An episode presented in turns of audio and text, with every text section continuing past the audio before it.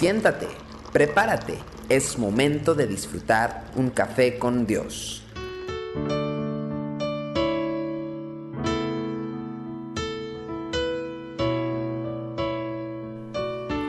La palabra de Dios es nuestro privilegio y por eso me gusta compartirla con cada uno de ustedes a través de todo esto que vamos encontrando y que los libros y que la palabra misma del Señor nos va enseñando.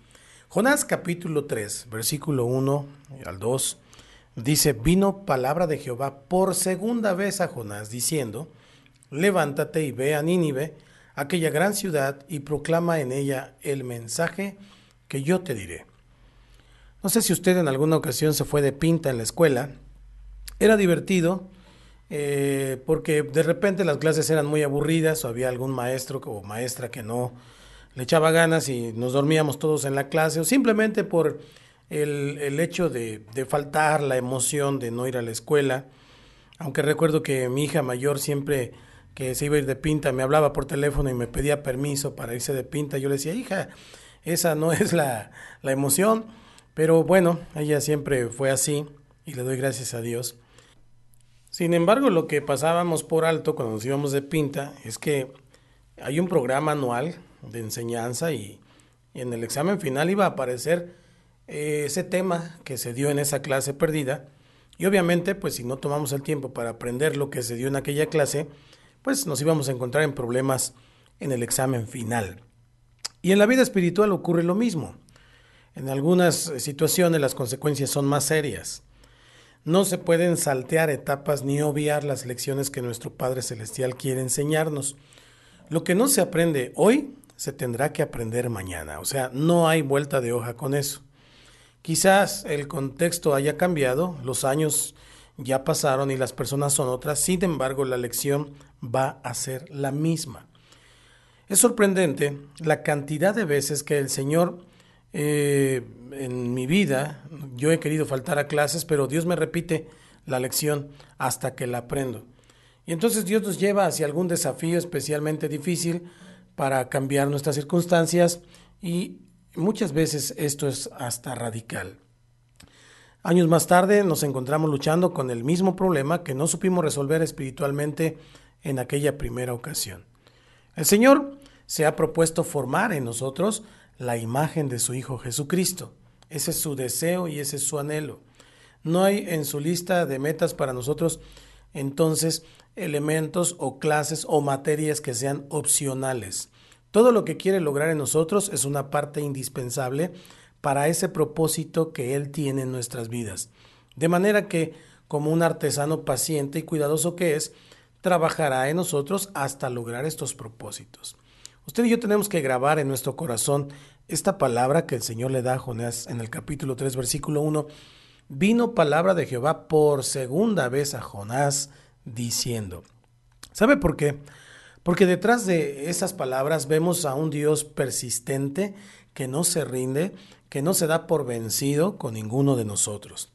Es la realidad que respalda la afirmación del apóstol Pablo cuando a los filipenses en el capítulo 1, versículo 6 les dijo, estando persuadido de esto, que el que comenzó en vosotros la buena obra, la perfeccionará hasta el día de Jesucristo. Notemos también la consigna para Jonás que Dios le hace, es exactamente la misma.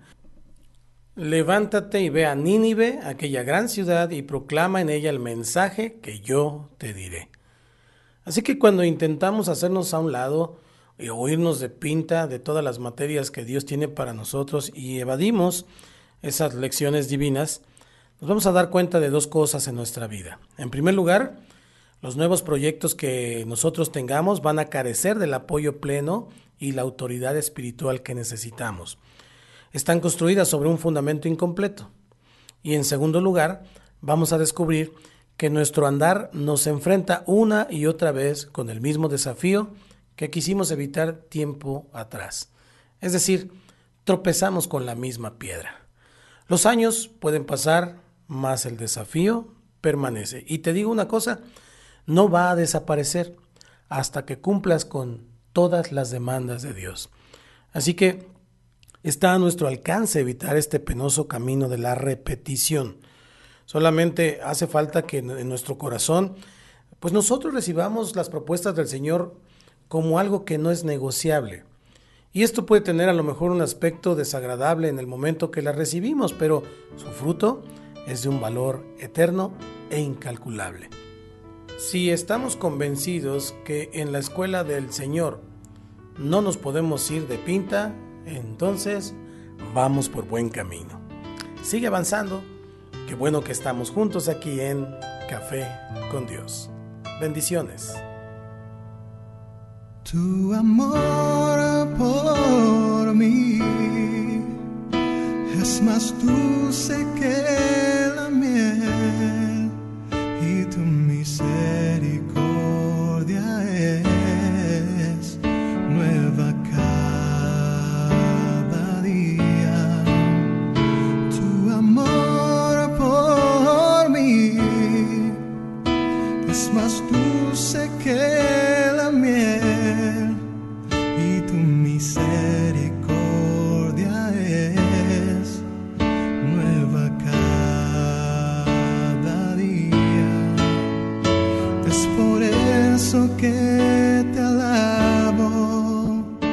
es por eso que te sirvo, es por eso que te doy todo mi amor. Es por eso que te alabo, es por eso que te sirvo, es por eso que te doy